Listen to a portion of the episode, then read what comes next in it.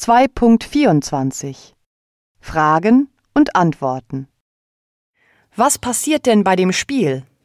Caro und ihre Freundin verteilen Flugblätter, um gegen die Welle zu protestieren.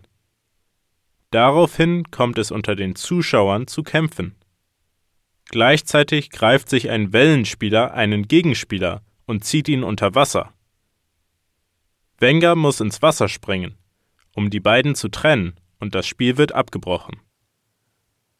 Und ist der Film damit zu Ende? Nein. Der Film endet mit einer Versammlung. Wenger hat nach dem Spiel erkannt, dass er die Bewegung nicht mehr unter Kontrolle hat. Er erklärt auf der Versammlung, dass die Bewegung gefährlich ist und beendet werden muss. Er entschuldigt sich dafür, dass er das nicht früher getan hat.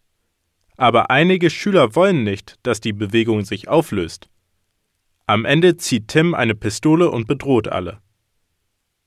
Er sagt, dass die Welle sein Leben war, und er schießt sich.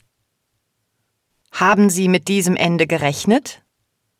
Also, ich habe schon gedacht, dass Wenger das Experiment beendet. Aber ich habe nicht gedacht, dass einige so stark dagegen protestieren würden. Mit der Pistole habe ich überhaupt nicht gerechnet. Das dramatische Ende hat mich ehrlich gesagt schockiert. An welchem Punkt, glauben Sie, hätte Herr Wenger das Experiment abbrechen sollen? Eigentlich schon, als die Schüler das Logo überall in der Stadt gesprüht haben. Es war ja sogar auf der Titelseite der Zeitung.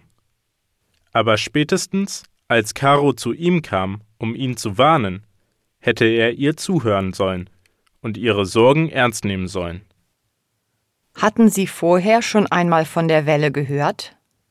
Unser Geschichtslehrer hat mal das Buch von Morton Rue, glaube ich, erwähnt. Da habe ich mal kurz gegoogelt und das Experiment in den 60ern in Kalifornien gefunden, was die Grundlage der Geschichte war.